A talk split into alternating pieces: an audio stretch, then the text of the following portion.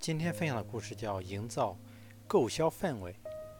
有一次，台北市一家营销玩具的商店进货，同时进了两批玩具小熊，造型与质量几乎不相上下，但产地却不同，一种来自韩国，另一种来自香港。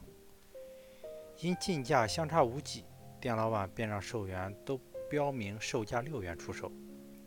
可销售了一段时间之后，无论韩无论是韩国的也好，还是香港的也罢，很少有人购买玩具小熊。看着卖不出去的玩具小熊，店老板愁眉不展，都降价吧，显然赔本，而且也难也难保很快都能卖出去。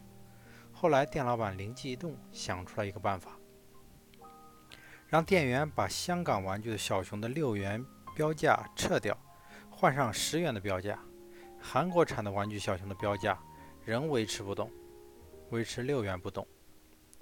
光顾该店的顾客一看，两种玩具小熊并无差别，买韩国的买韩国的玩具小熊实在是占了四元的便宜。于是很多顾客都买了都买了韩国韩国的玩具小熊。没过多久，韩国的玩具小熊就卖光了。店老板见韩国的玩具小熊都卖光了，又让店员把香港玩具小熊标价十元的牌子撤掉，换上减价销售的牌子，原价十元，现价六元。光顾该店的顾客一看降价的幅度这么大，也感到很便宜。没过多久，香港产的玩具小熊同样又销售一空。除了玩具标价牌一升一降之外，并没有其他的任何变化。但这玩具牌。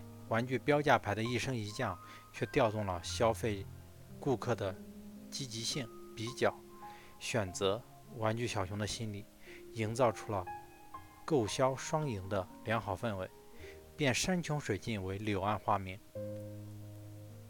其实，运用价格的升降来刺激消费，并不是什么新高招，而是商家常用的办法。现在，只要进入繁华的商业街，总能听到跳楼大甩卖。赔本大降价的高声叫卖，但是能吸引顾客、让顾客信服的不见多，不多见；效果好的也不多见。台北市这家玩具商店的成功，可以给人以启示。运用之妙，存乎一心。良好的销购氛围，是必须通过精心策划才可以营造的。